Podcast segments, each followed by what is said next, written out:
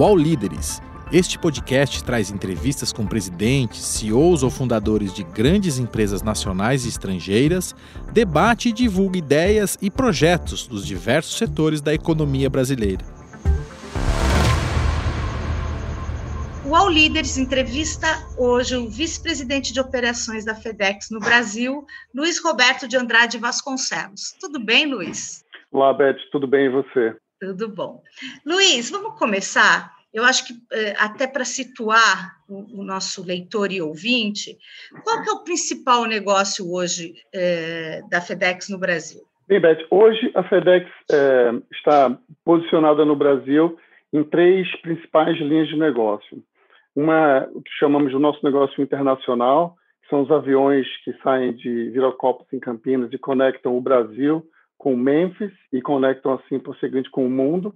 Então, é o nosso pilar, a linha de negócio do internacional. São uh, seis voos semanais que saem de Viracopos do Brasil para Memphis e para o mundo. É, são operados com aviões 767-300, são aviões mais modernos, que consomem menos combustível, emitem menos gás carbônico. Esse é um negócio que a FedEx opera no Brasil desde 1989. A gente tem um outro segmento de negócio que é a logística. Aí dentro da logística, nós separamos entre duas sublinhas de negócio. Uma que a gente chama de logística geral, que são as armazenagens que fazemos e controle de inventário e outros serviços para clientes pelo Brasil inteiro, e a linha de meios de pagamento. São atividades que fazemos especificamente para o segmento de meios de pagamento. Nós somos empresas que controlam as maquininhas que usamos todos os dias em restaurantes e lojas, no comércio. Nós, nesse segmento, fazemos também armazenagem, controle de inventário e a distribuição, ou seja, instalação e desinstalação desses equipamentos também no Brasil inteiro. E o negócio mais tradicional, eu diria assim, que é o transporte de cargas doméstico, onde operamos também em todos os estados do Brasil, uh, em todos, quase todos os municípios do Brasil. Hoje operamos em mais de 5.300 municípios, dos 5.500 municípios que temos no Brasil hoje. Então, uh, estamos geograficamente presentes em todos os estados do país, desde o sul até o norte, com mais de 100 filiais e quase 13 mil funcionários espalhados pelo Brasil. Perfeito, perfeito. São grandes, né? Ô Luiz, é, quais foram as principais transformações é, que o mercado de logística sofreu nos últimos anos? E aí, se você quiser também trazer quais foram as transformações que eu imagino que tenham tido algumas agora com a pandemia, porque ela foi um marco aí para nós, é, mas eu queria que você analisasse um pouco essas transformações, o que, que mudou dessa, desse segmento de logística? É, eu vou atribuir, eu diria, o, a principal transformação que já vinha acontecendo, obviamente muito mais maduro em outros países, assim como nos Estados Unidos, do que até naquele momento no Brasil, mas que foi acelerado é, pelo evento da pandemia, né, que é o evento do e-commerce. Então, é, obviamente, em qualquer local do mundo é, já estava muito mais avançado, as pessoas mais habituadas com a experiência de comprar pela internet, receber os, receber os produtos em casa. Aqui no Brasil já tínhamos uma experiência relevante, né? o consumidor brasileiro já utilizava, mas eu diria não com a intensidade que começou também a utilizar durante a pandemia. Então, essa foi a principal, eu diria, é, mudança ou transformação, é, aceleração de uma transformação que já estava acontecendo. É, e alguns detalhes interessantes é que é, o brasileiro naturalmente se adapta muito rápido a situações novas, né? Então, também rapidamente se habituou e se adaptou a esse novo perfil ou forma de consumir, né? ao invés de ir às lojas físicas ou aos shopping centers, fazer os pedidos em casa e receber os produtos em casa. É, o que foi muito positivo que durante o processo de aceleração, em especial durante a pandemia, a experiência também foi muito positiva. Então, todos que precisaram, por algum motivo, acessar esse novo meio de consumo, tiveram uma experiência positiva, com os produtos chegando na data correta, no prazo correto e da forma que foi é, comprado. Então, acho que isso vai estimular bastante, uma vez que a experiência foi positiva, para que as pessoas continuem utilizando ou venham a utilizar mais esse canal de compras online, o que a gente chama a cadeia de e-commerce. Né? Uhum. As empresas também mudaram a forma como é, que elas, como é que elas se relacionam hoje com a logística? Quer dizer, a gente falou do consumidor recebendo direto por e-commerce, algumas empresas usando uh, uh, o e-commerce para para enviar os seus produtos, mas essa, essa questão do, do envio de cargas, do envio de, do envio de pacotes de empresas, isso mudou nos últimos anos também, Luiz? É, entre empresas, eu diria que o segmento de logística é, amadureceu bastante evoluiu muito, né? pelo simples fato de que é, um elemento ganhou cada vez um papel importante na cena de negócios, que é a experiência do cliente final. Então, a logística tem sido, ao longo desses anos, né, um principal pilar ou um vetor para ajudar as empresas a melhorarem a experiência dos seus consumidores finais. Seja um, negócio que a gente chama físico, né, ou um negócio online. Então, o desafio interno da logística foi fazer os produtos chegarem mais rápido a locais mais cada vez mais distantes, porque hoje todos têm acesso né, à internet. Então, não só quem está no centro de São Paulo, mas também numa região mais longínqua do interior do estado de Manaus, por exemplo. Então, as empresas entre si é, e junto com seus provedores logísticos, logísticos têm é, se esforçado bastante, acelerado muito é, o desafio de focar na experiência do cliente, né? E com isso a logística tem sido bastante desafiada, né? Em especial quando você fala no Brasil, com é um país de amplitudes continentais, né? Com diversos desafios em termos de distância, é, para fazer com que essa experiência, de fato, tenha acompanhado a necessidade das pessoas. Então, as empresas continuam é, cada vez mais investindo é, nessa experiência final do cliente. A gente vê que ela é muito mais importante, muito mais relevante para as empresas do que, eu diria, em anos atrás, onde tinham também outros pilares que talvez tinham um pouco mais de relevância do que essa experiência final. Então, a, a logística tem sido, eu diria, é, prazerosamente desafiada aí a conseguir satisfazer esses clientes e empresas, né, os clientes dos nossos clientes. É, se chega em três dias, agora eu quero receber em dois. Se chega em dois dias, agora eu quero receber em um dia. E se chega no mesmo dia, eu quero receber antes das dez da manhã. Né? Essa é a natureza normal do ser humano. Né? A gente está sempre é, achando que o que é rápido, o que foi rápido ontem, não é mais rápido hoje. Né? Então, esse tem sido o desafio. E a transformação que, que você vê aqui os grandes players no mundo e no Brasil têm tentado acompanhar, né? Uhum. É, você falou do, da, da, experiência positiva com o e-commerce, né? Aí, principalmente durante a pandemia, é, a, as pessoas, na verdade, elas saíram das suas zonas de conforto, né? E acabaram tendo que ter essa experiência, muitas vezes é, sem até conhecer uh, as ferramentas necessárias para ter a experiência de compra do e-commerce, com muito medo, né? Porque o brasileiro ainda tem muito medo de, de fazer compras pela internet. É, e eu vi nesse processo todo, e eu acho que a gente percebeu nesse processo todo também, que as, essa adaptação das empresas não foi muito tranquila, não, né? Quer dizer, a gente teve muitas, muitos problemas aí na, na entrega, na chegada de mercadorias, é, você acha que vai ser uma constante agora, e, esse, e isso é realmente um aprimoramento? Quer dizer, a partir de agora as pessoas vão entrar nessa onda do e-commerce? É, esse é um ótimo ponto, Beth. É, esses certos desafios que você menciona foram também muito ocasionados pelo pico de demanda, né? Um, um canal que tinha uma certa regularidade, uma certa intensidade, quantidade de pedidos, repentinamente começou a receber uma quantidade muito maior. Então, Obviamente, no primeiro momento, isso trouxe um desafio adicional de tentar atender todos ao mesmo tempo, é, com a mesma expectativa. Mas a gente observa que ao longo né, dessa linha do tempo, é, a, a, demanda continua, porém a capacidade foi se regulando, né, para que as pessoas pudessem, enfim, receber nos prazos adequados e que todos tivessem condições de é, se estruturar de uma forma tanto nos sistemas de telecomunicação, nos sistemas de TI, nas plataformas de e-commerce é, em si. Você vê que durante o período, por exemplo, de Black Friday, é sempre um desafio muito grande, né? os sites das empresas conseguirem comportar tantas pessoas logando ao mesmo tempo, fazendo pedidos. Então, acho que essa estruturação veio tentando acompanhar esse pico de demanda, que eu acho que hoje o pico ápice né, ele já se estabeleceu um pouco, já se acomodou e as empresas tiveram oportunidade de se adequar. E um outro ponto interessante, Beth, é, é, é um item que eu comentei anteriormente, né? Impressionante a velocidade que o brasileiro, que as pessoas têm de se adaptar rapidamente é, a utilizar os aplicativos ou via celular ou via computador, independente da faixa etária, né?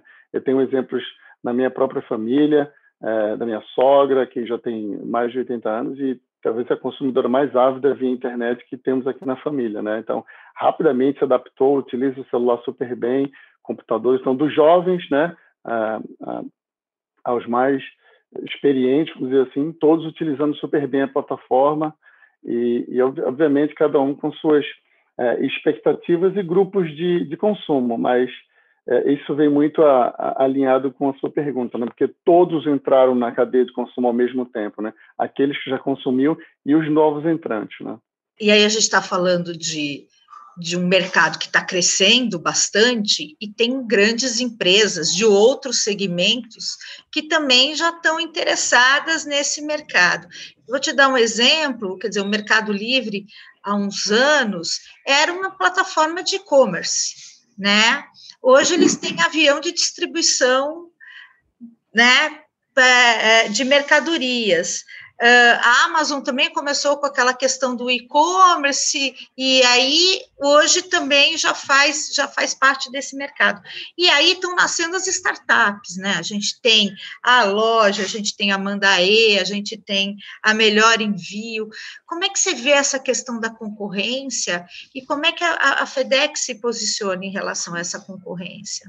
Eu acho que isso tudo é extremamente positivo porque estimula o mercado. É como eu digo, para que o mercado funcione bem em equilíbrio, a experiência do cliente final tem que ser positiva, né? E para que a experiência final seja positiva, precisamos de novas empresas, de novas ideias, de startups, como você comentou, trazendo novas ideias, novas formas de chegar ao consumidor final e trazer uma boa experiência. Empresas também, como você citou, é, expandindo presença geográfica no país empresas que eram tradicionais do varejo também se inserindo é, no segmento de e-commerce.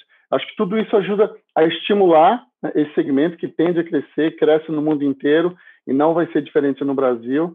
E, como eu falei, ajuda a estruturar, né, dar mais capacidade para poder é, conter né, e atender a demanda que continua aumentando no Brasil é, e a gente imagina que deve continuar crescendo pelos próximos anos. Então, eu diria que é super positivo, bastante saudável.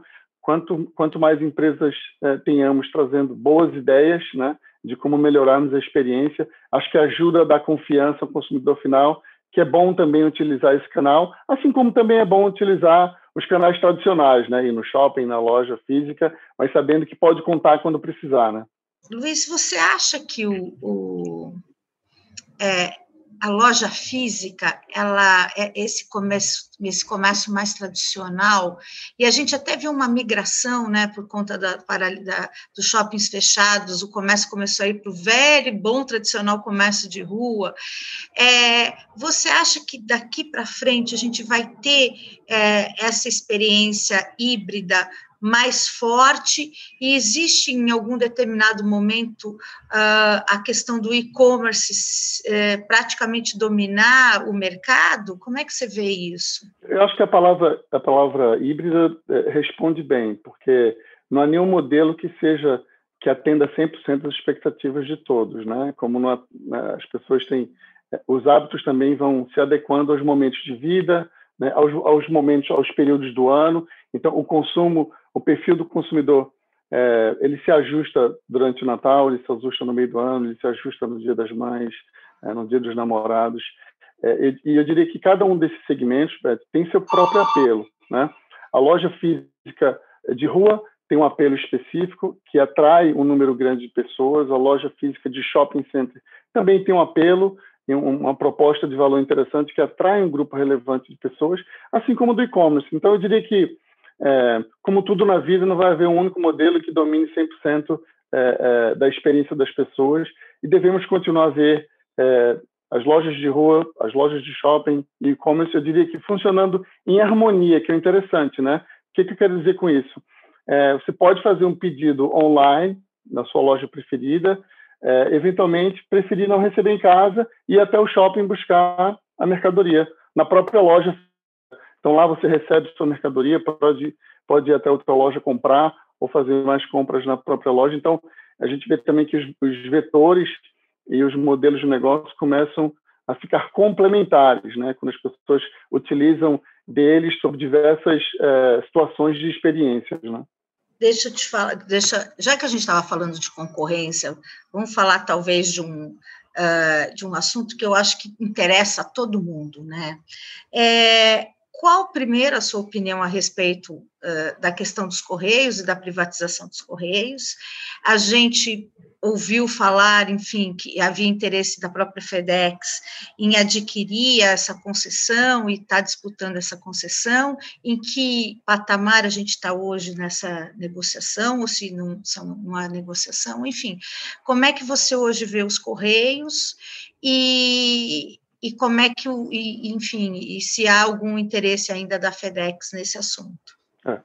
Bem, é, nós não emitimos opinião sobre os concorrentes. Né? O que eu posso falar sobre a privatização em si, é, se de fato a privatização, como já aconteceu em diversos outros setores, for construída, né, entendida e desenhada é, como uma forma que seja positiva para o Brasil, que seja positiva para os Correios, que seja positiva para o consumidor final, acho que é super válido, é bom para o Brasil, é bom para todo mundo. Em relação ao eventual interesse da FedEx, é, o que nós comentamos é que a FedEx hoje está localizada em mais de 220 países. Em todos os locais onde nós operamos, nós, obviamente, estamos sempre atentos a qualquer oportunidade que possa aparecer. Porém, a gente evita especular sobre é, operações é, de eventuais compras ou vendas é, né, sem os dados específicos em mãos. Então, eu diria que a gente observa é, de forma positiva, esperando que qualquer que seja o desdobramento, seja positivo para o Brasil. Bacana, bacana. É, me fala uma coisa, é, durante a pandemia, especificamente agora em 2020, que você falou que o maior impacto foi em relação ao e-commerce, que aumentou. Dentro da FedEx, o que, que mudou para a FedEx com a pandemia? Beth, é, curiosamente, né, temos aí desde março, né, que foi um período, eu diria, um evento relevante em termos de Covid no Brasil especificamente, é, internamente com clientes, fornecedores é, e com, com, as outras operações da FedEx no mundo, a gente enxerga que no Brasil teve um evento relevante em março, né? né? Para nós foi a semana do 18 de março. Foi com, por algum motivo todas as empresas resolveram, né? Nossa, agora temos que ir para home office porque a situação realmente vai ficar mais séria do que todos imaginávamos. Então, para nós não foi diferente. Naquela mesma semana, nós eh, começamos a iniciativa de colocar boa parte do possível back-office eh, trabalhando em casa. Então, conseguimos aí, num período super curto, de dias e semanas, colocar mais de 2 mil pessoas trabalhando em casa, ou seja, das 3 mil pessoas que temos hoje, passamos por toda a pandemia com mais de 2 mil pessoas trabalhando de casa, para poder dar suporte, apoio às 11 ou 12 mil pessoas que têm que estar todos os dias nas ruas fazendo as entregas e mantendo né, a vida eh, acontecendo e continuando é, da melhor forma possível. Então, culturalmente, eu diria, como para todos, para nós também foi um desafio é, interessante no começo, até as pessoas se habituarem com as ferramentas, se habituarem com a sua nova estrutura de escritório dentro de casa, né, que a gente sabe que é muito dinâmico, com a família, é, né, com tudo mais que acontece em casa, é, com a infraestrutura, mas ao decorrer das semanas e meses, assim como eu mencionei com o e-commerce, é, as pessoas também se adaptam rapidamente, né? Então, foi muito curioso, interessante ver o quão produtivas as ferramentas foram.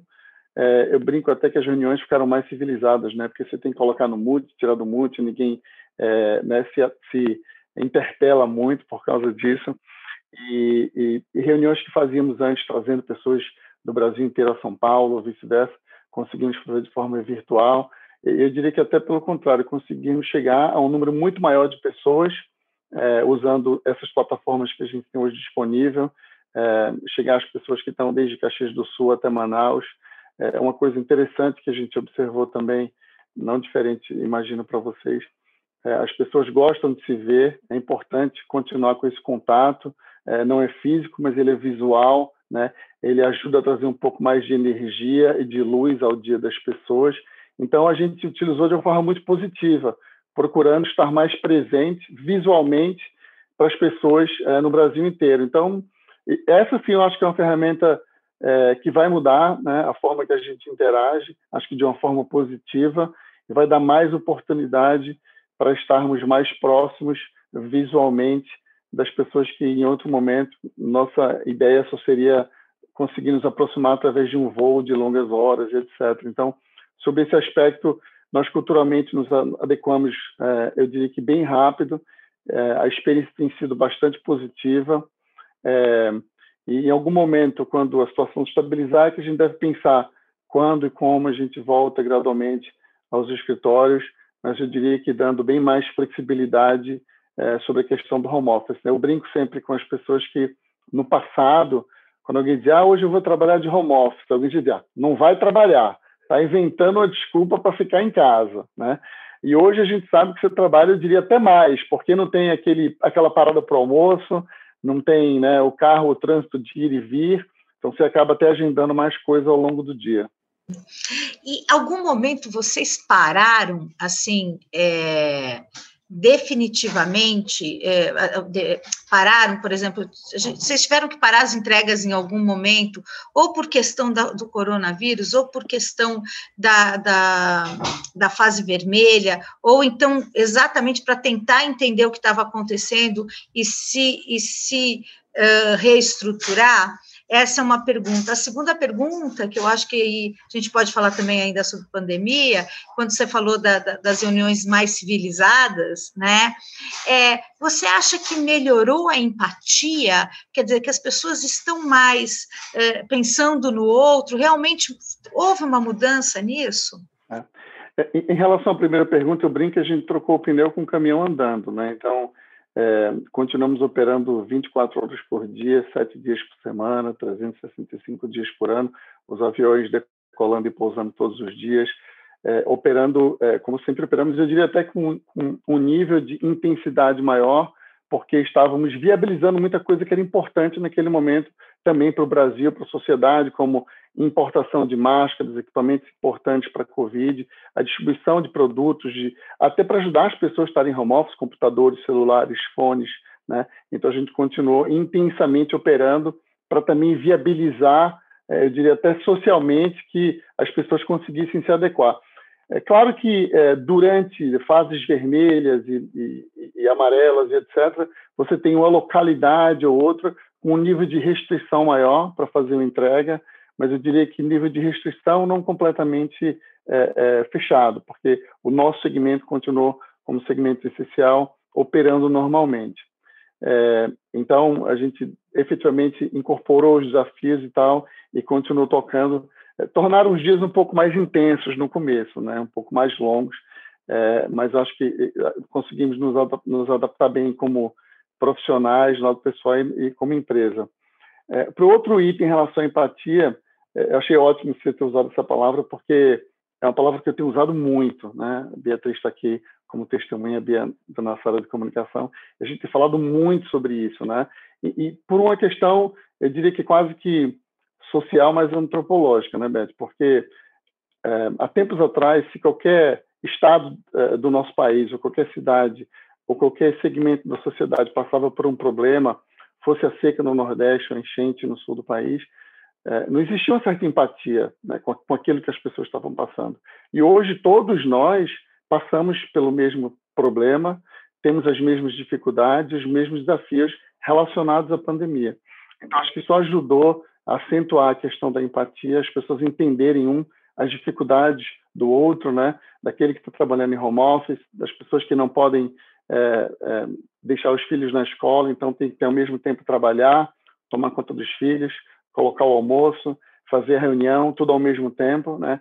Então, esses são pequenos exemplos do cotidiano, do cotidiano que ajudaram a, a, a tornar é, esse tema da empatia mais evidente, mais claro é, e mais parte do nosso dia a dia. Eu diria que assim como as ferramentas né, que a gente está usando aqui hoje para fazer essa entrevista, a questão da empatia é algo que é, sensibilizou também bastante as pessoas e espero que seja algo que possamos levar para frente também, porque temos visto isso como algo, como algo muito positivo, importante, que ajudou, de fato, as pessoas a poderem ter atravessado melhor por esse momento sensível, né, que ainda, que ainda estamos passando. É, chefes estão mais flexíveis, Luiz? Sem sombra de dúvida. Né? Até porque essa necessidade de flexibilidade, como eu falei, hoje afeta todo mundo. Né? Eu hoje estou é, fazendo essa entrevista é, a milhares de quilômetros do escritório da minha casa. Né?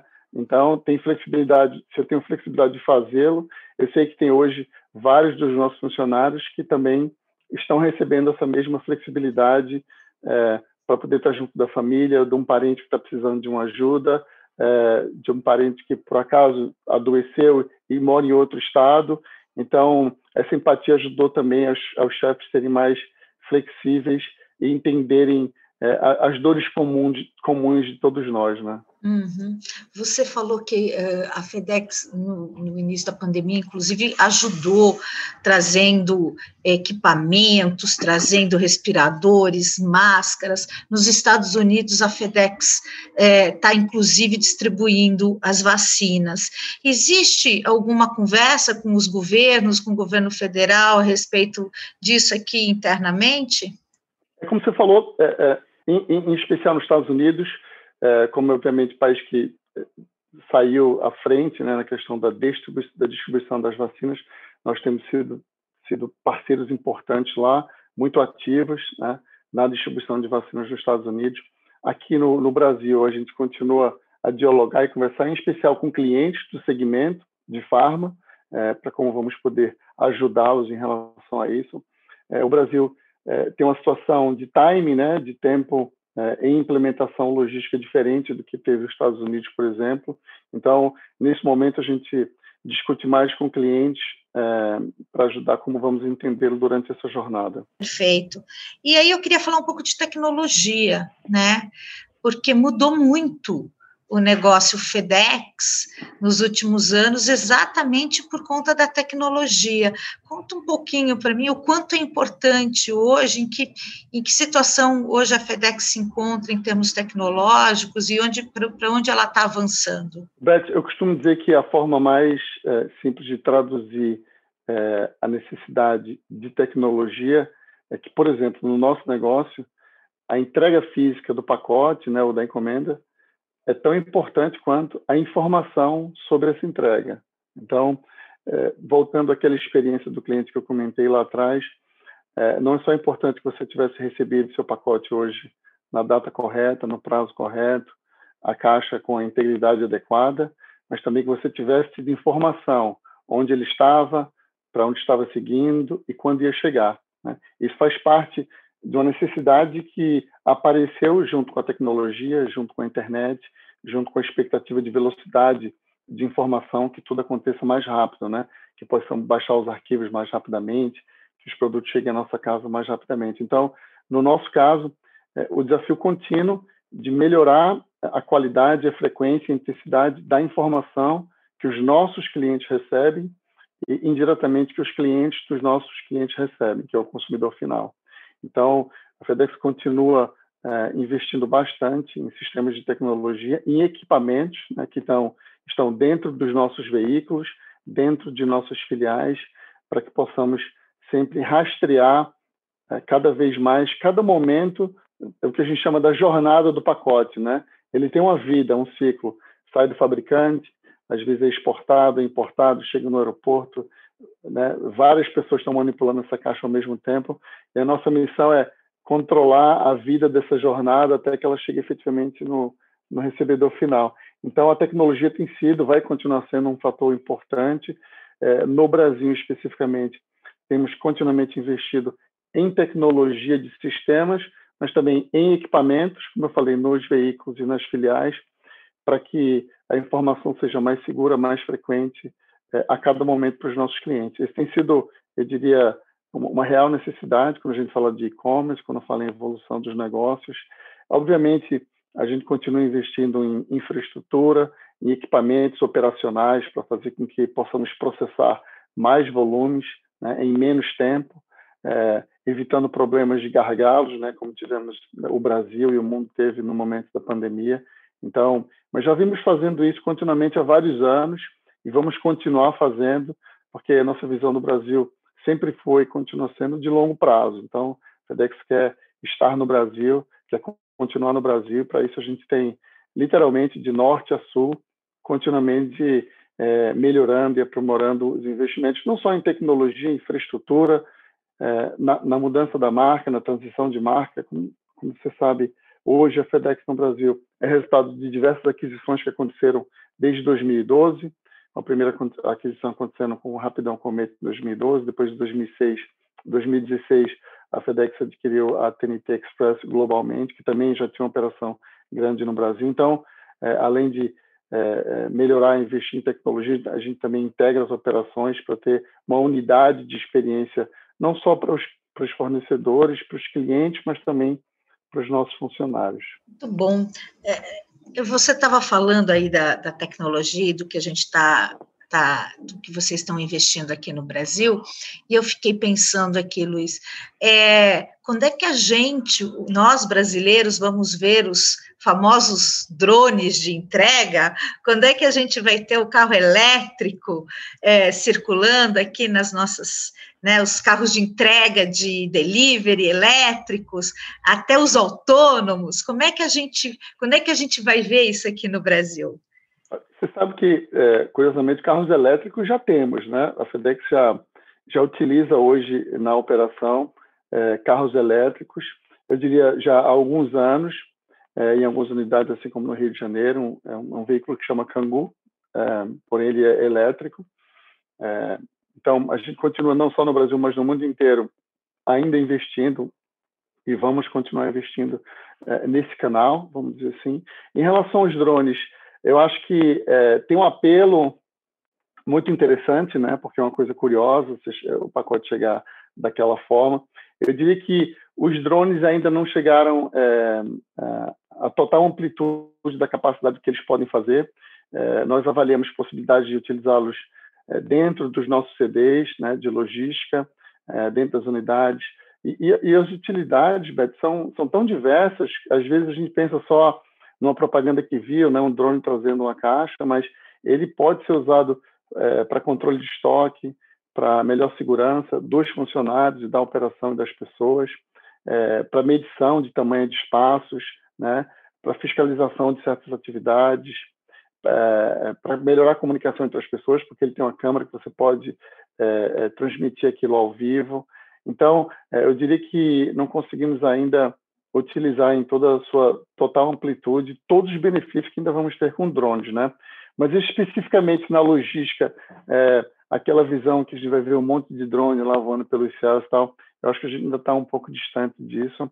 Não querendo dizer que várias possibilidades não se estudam, não se investigam, não devem estar sendo pilotadas aí pelo, é, eu diria não só na FedEx, mas em vários segmentos de atuação no, no mundo inteiro, né?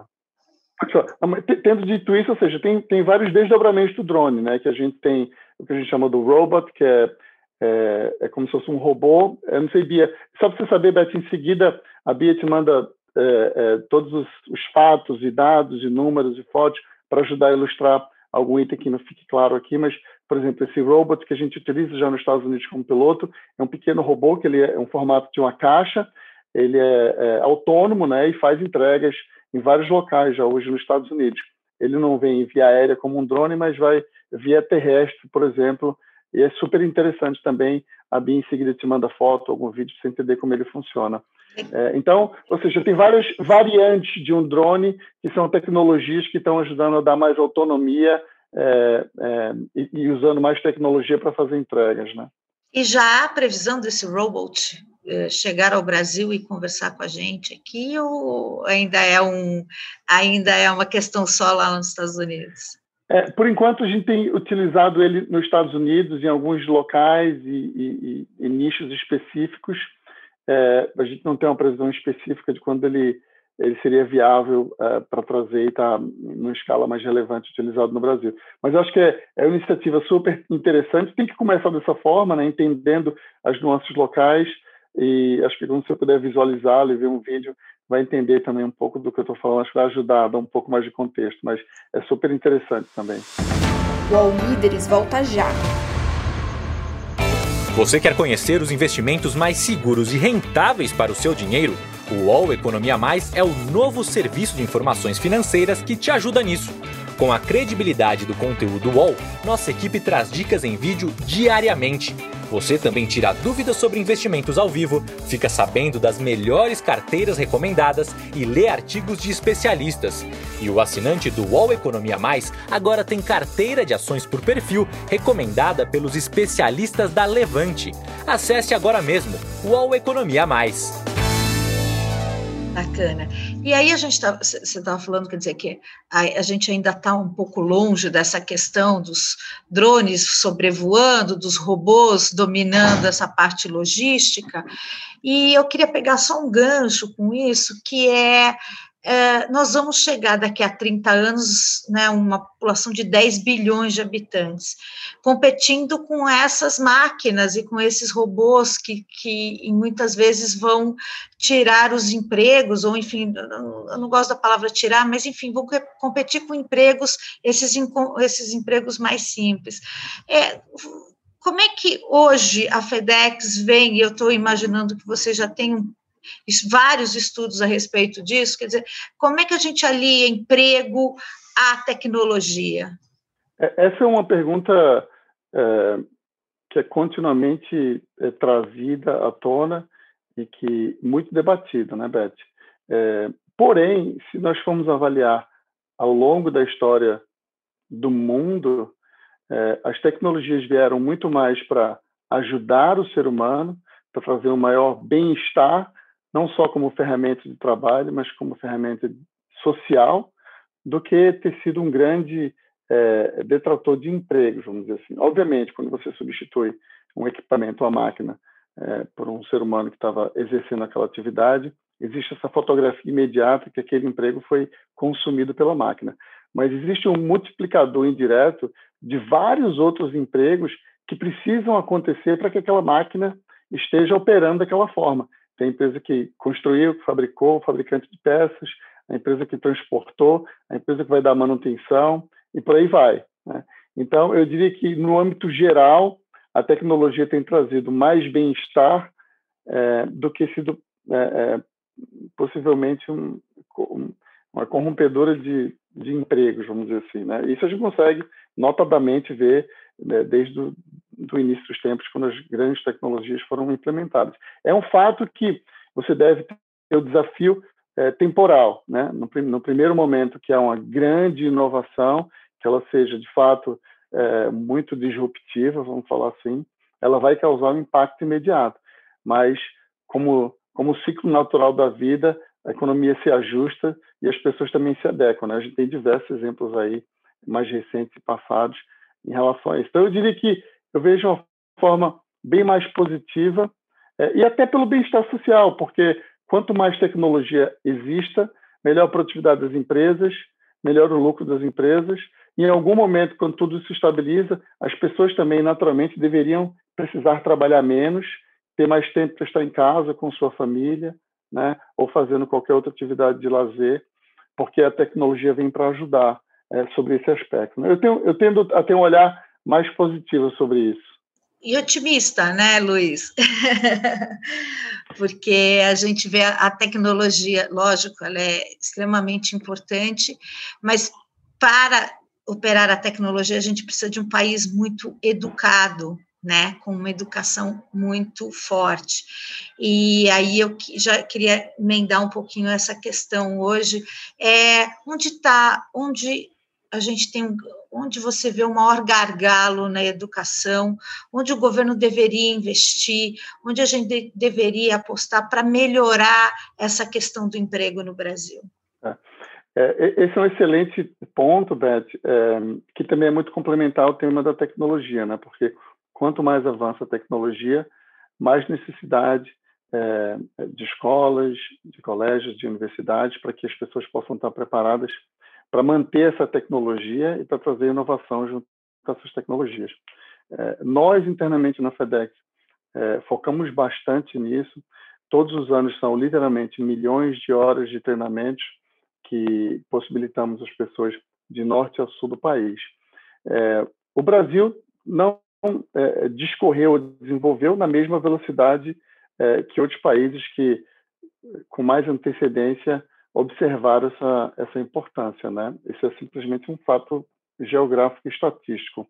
É, existem, claramente, como todos sabemos, discrepâncias regionais, né? regiões do país é, com mais acesso a recursos, como o estado de São Paulo, por exemplo, onde a qualidade do ensino, não só a qualidade, mas a oferta de ensino e a disponibilidade de ensino é bem maior do que alguns estados do norte e do nordeste do país.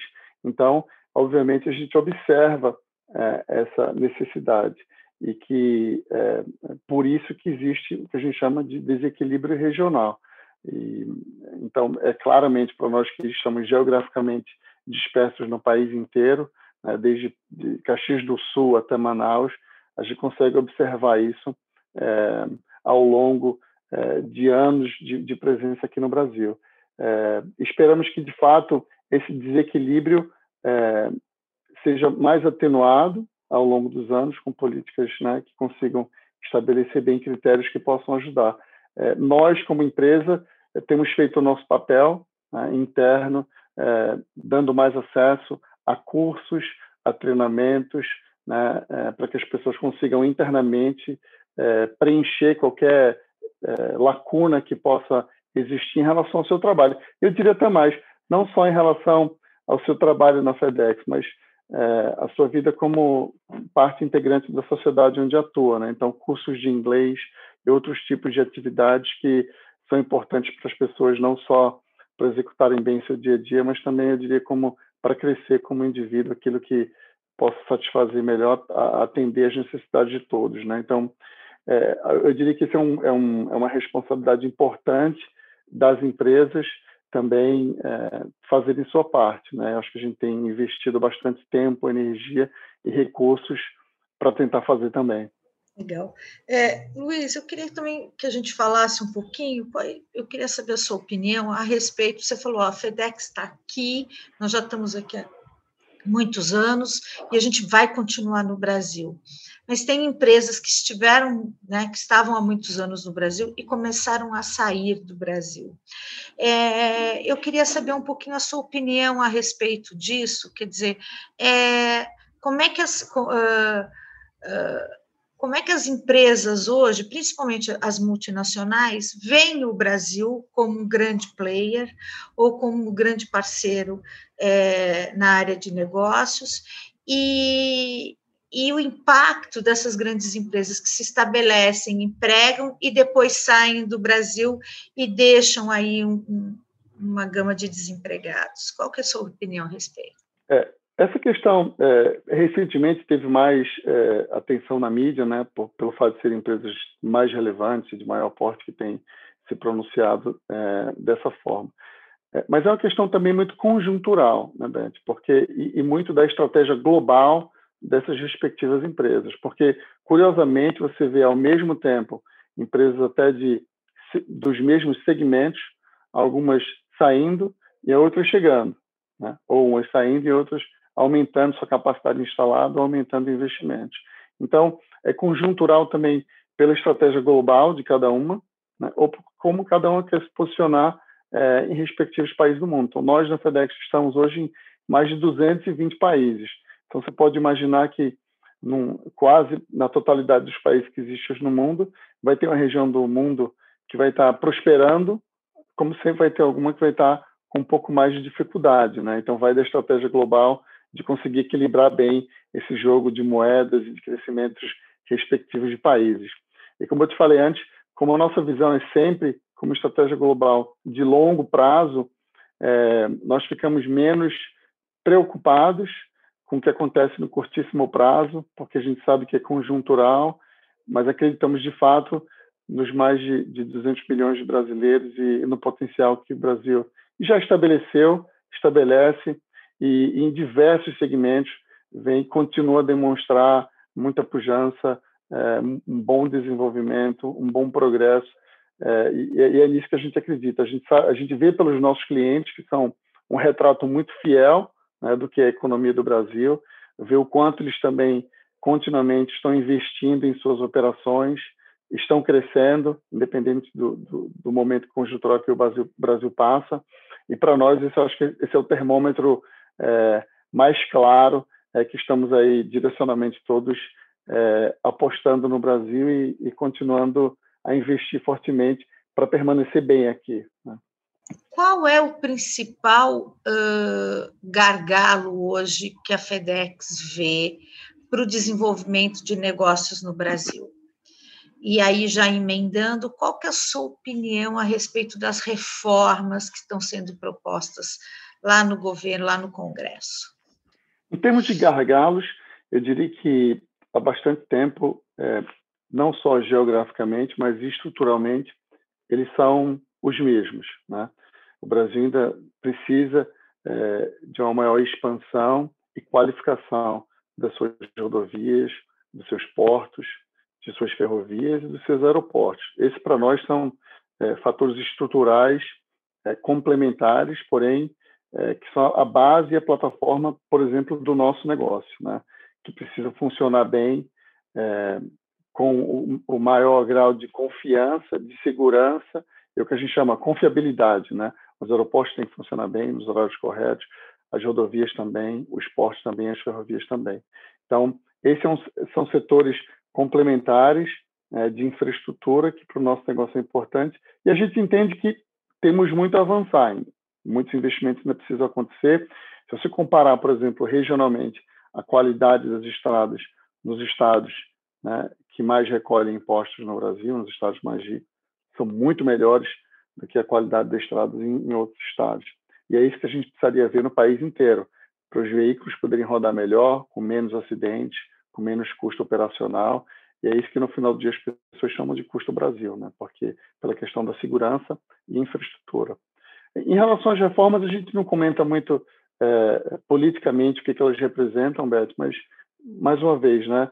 É, as reformas são importantes porque são um passo importante para o progresso, progresso do país. O país precisa de ter uma estabilidade fiscal e econômica, isso é bom para o país, é bom para os investidores que estão ainda por vir, então, a cada sinal que elas estão avançando, os investidores ficam mais animados e confiantes e, e, a gente espera e deseja que o governo consiga aprovar aquelas que vão ser positivas e importantes para o contínuo progresso do que tem sido feito até aqui.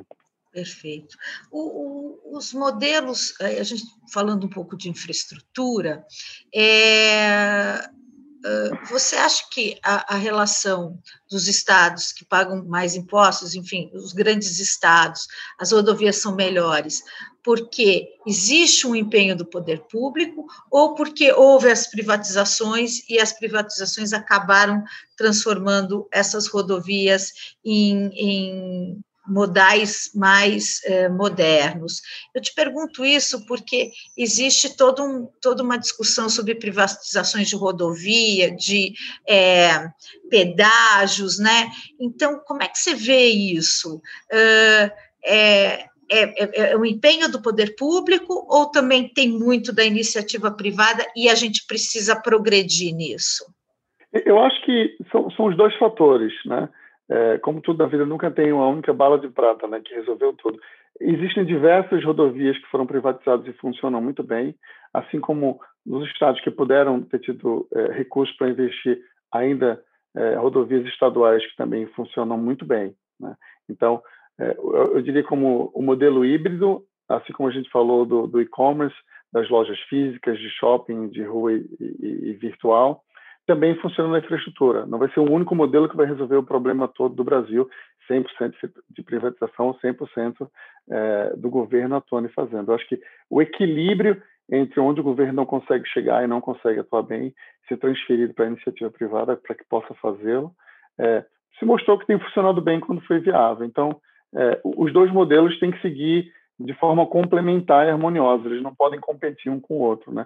Acho que essa é a fórmula que, que, que deve funcionar melhor e que funciona é, em todos os outros países do mundo, né? vias pedagiadas e vias públicas. Né? e ainda na questão da infraestrutura, Luiz, é uma das grandes dificuldades hoje que a gente vê é, é a burocracia, né? Liberação de cargas em aeroportos, mas principalmente nos portos, né? E, e isso acaba criando um gargalo aí na entrada de mercadorias no país. Com, uh, como é que a gente melhora essa burocracia? Qual a sua opinião a respeito? E o quanto isso impacta o trabalho da FedEx aqui no Brasil? É, é. É, os dois ainda são itens bastante complexos, né?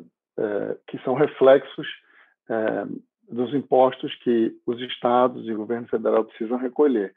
Por outro lado, Beth, tem um fator super interessante que é, é, observamos. O, o, governo federal e os governos estaduais também têm avançado bastante é, na automação de algumas ferramentas. Então, hoje, por exemplo, no segmento de transporte, você tem o conhecimento eletrônico de frete, você tem um manifesto eletrônico de frete. Então, várias coisas que dependiam exclusivamente de processos manuais ou físicos, né, em papel, há anos atrás, hoje em dia já começa a passar por um, uma cadeia muito mais eletrônica do que tínhamos no passado. Então, a nossa expectativa é que essas mudanças continuem para que as passagens entre postos fiscais fiquem mais rápidas, né, menos complexas, para que as indas e vindas em aeroportos, não só de cargas e mercadorias, mas de pessoas também fiquem é, mais, fluam melhor, né?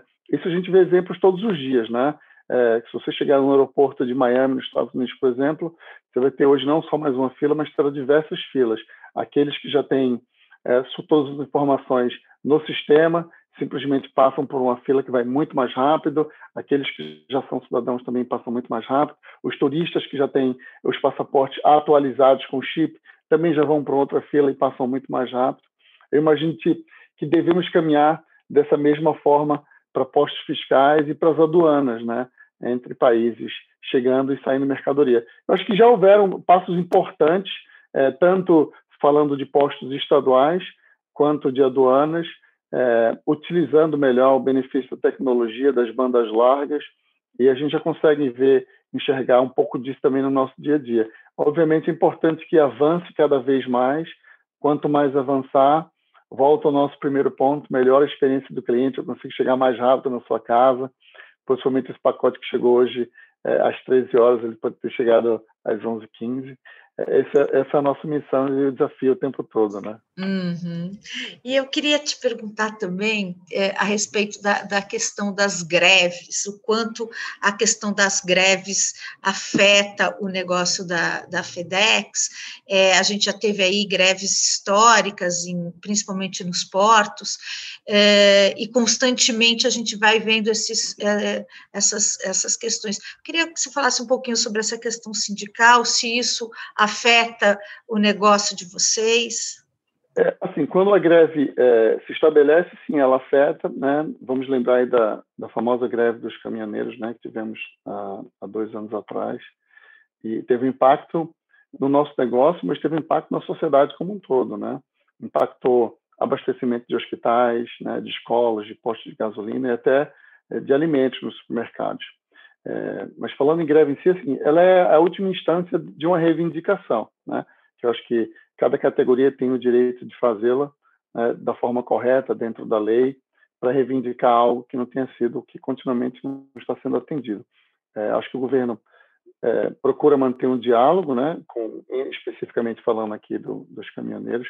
Espero que eles consigam ter êxito em chegar a um acordo comum que seja, que seja bom para para todas as partes e para o Brasil no final do dia. Isso nos impacta porque é, o nosso negócio funciona 24 horas por dia, sete dias por semana. Então, a, e, e, nosso negócio é medido por tempo, né? Por minuto, por segundo. É, então, a cada minuto que um local não está operando e que uma cidade não está recebendo mercadoria, isso impacta toda a cadeia logística, né? A vida de milhares de pessoas. É, é, é curioso, Beth, a gente observar o seguinte, né? Para quem está entregando milhões de volumes todos os dias, é, manter a cultura do quão é importante saber que a caixa que chegou na sua casa hoje chegou é, atendendo às suas expectativas, no prazo correto, com a integridade que ela deveria ter chegado, entregue da forma adequada. Porque ali é, é o evento mais importante né, para a pessoa que está recebendo. Pode ter sido um contrato importante, pode ter sido um presente que encomendou para o aniversário que é hoje, pode ter sido um certificado relevante né, para conseguir algum outro negócio. Então, vejo que é, um atraso de, de poucas horas ou muitas horas é, traz um impacto imenso na vida, de, não só do nosso negócio, mas na vida de diversas pessoas. Então, essa é sempre a nossa principal preocupação quando um evento desse acontece, né? Quantos milhares e milhões de vidas vão ser impactadas e o que, que nós podemos fazer para mitigar isso é, o máximo possível, né? Fazer com que essa caixa que chegou hoje, de forma alguma se atrase, a gente daí vai montar um monte de plano de ação e de estratégias para certificar que ainda assim você vai conseguir receber aquela caixa conforme nos comprometemos. Né? E aí, ainda falando um pouquinho dessa questão é, da logística e pensando lá fora, como é que a, a, hoje, né, você vice-presidente de operações, explica para os americanos uh, essa questão Brasil, né? As greves, o custo Brasil, os impostos, a burocracia. Como é que como é que como é que a FedEx Brasil explica toda essa questão brasileira para os americanos? Sabe que é, o curioso é que o Brasil, a gente sempre acha assim, nossa, o Brasil é muito diferente, né? O Brasil é muito peculiar. Mas quando você opera em 220 países, imagine o que acontece hoje na Índia, na China, na Guatemala, na Venezuela, né? no Peru, no Suriname. Então, como corporação, é, a gente já está bem acostumado a entender que as peculiaridades de cada um dos países, né? Enquanto um país está indo muito bem e outro pode estar tá passando por algum problema interno relevante. Então, tem diversos exemplos que eu poderia citar aqui. É, eu acho que culturalmente a empresa entende bem como funciona o Brasil. É, sabe das suas nuances, né? entende das peculiaridades. É, obviamente sempre tem esse clichê, né? Que eu diria que nós nós brasileiros nos imputamos mais do que o mundo nos imputa, né? Então, é, mas acho que tem sido, eu diria, é, sempre um exercício contínuo de aprendizado. É, eu diria talvez o que é mais complexo aqui para nós seja menos complexo para os americanos, mas acho que eles já conseguiram, vamos dizer assim, se tropicalizar o suficiente é, para entender que, é, acima de tudo, é um bom local para trabalhar, é um bom país para operar, e entendendo. É como um casamento, né, Beth? A gente sabe que, é, apesar de tudo funcionar bem, sempre tem aquelas coisas que a gente tem que aceitar e entender para manter a relação indo bem. Acho que funciona da mesma forma aqui para nós. Perfeito. É, eu queria também saber o seguinte: é, hoje é, a gente, a gente fala muito de é, a gente fala muito dessa questão do transporte, né? A gente está falando sobre essa questão logística, e aí uh, existe uma, um, uma peculiaridade do Brasil que é a criminalidade, né? Que é a questão é, do roubo de cargas, do desvio de cargas, que lógico que em alguns outros países isso também deve acontecer em mais ou menor é, grau, mas eu queria que você falasse um pouquinho a respeito disso, quer dizer, é, como é que vocês como é que vocês lidam com essa questão da criminalidade aqui no Brasil? Esse é um, é um exemplo super interessante, onde o Brasil, eu diria, tem bastante história para contar, né? Quando você vai numa, né, se comparar com outros países do mundo. É, e que, mais uma vez, eu vou aproveitar aqui para citar um exemplo onde conseguimos colocar tecnologia para contrapor, equilibrar é, alguns problemas locais que acontecem, como a gente sabe, em, em algumas localidades no, no, Brasil. Então, hoje, é, temos na nossa frota, por exemplo, Beth, o que chamamos de veículos eletrificados. São carretas que elas têm uma manta eletrificada entre a parte externa e interna, que protege o interior do veículo contra uma tentativa de arrombamento, por exemplo. Esse é um tipo de equipamento que, no caso da FedEx, não tem mais em nenhum outro local do mundo. Temos no Brasil por uma necessidade local e uma questão de segurança. Né? Se você está fazendo uma entrega em Genebra, na Suíça, ou em Washington, ou em Londres, ou em Dubai, a última coisa que está na cabeça do motorista é que alguém vai tentar arrombar o veículo e roubar o que está lá dentro. Mas se você dirige numa cidade, numa grande capital no Brasil, essa é uma preocupação constante. Não só de quem está dirigindo um, um, veículo de entrega, mas de nós também, né? Dirigindo nosso próprio carro, preocupado é, com nossa vida ou com algo de valor que tenha no veículo. Então, esse é um exemplo de uma forma de inovação e tecnologia que, por exemplo, nós utilizamos no Brasil, não utilizamos em nenhum outro local do mundo. Um veículo eletrificado, uma carreta especial que protege não só o conteúdo da carga, mas, obviamente, quem está conduzindo também. Então, isso já funciona, já temos em andamento hoje no Brasil. Até a Bia em seguida te manda também é, fotos, como funciona, como é. é. É uma coisa super interessante. Mas é essa é uma chamada tropicalização. Né? Temos que, em alguns locais, fazer assim para funcionar bem, em harmonia com a necessidade específica de algumas localidades no Brasil. Nossa, adorei essa história desse. É como se fosse um carro forte, digamos assim, para e que tipo de mercadoria você normalmente coloca dentro desses veículos eletrificados? É, se você olhar de fora, você não percebe. É, você não percebe que ele, é um, ele não é um carro forte porque ele é visualmente ele é igual a qualquer outro caminhão. É, internamente é que ele tem essa diferença. Né? Então, ele é utilizado predominantemente para o que a gente chama de mercadorias de alto valor agregado, eletroeletrônico, itens de tecnologia, é, não só que tenham alto valor agregado, mas uma alta procura, né, vamos dizer assim, é, né, pela questão da criminalidade, né? Então, aparelhos de celulares, computadores, esse tipo de coisa, hum. ou algum item mais sensível de alto valor. Então, a gente procura é, restringir esse tipo de veículo, dependendo da localidade, para esse tipo de, de produto, vamos dizer assim. Bom, gostei dessa tropi, tropicalização da FedEx. Me diz uma coisa, é, investimentos, quais são, as, quais são os investimentos que a FedEx deve fazer agora em 2021 aqui no Brasil?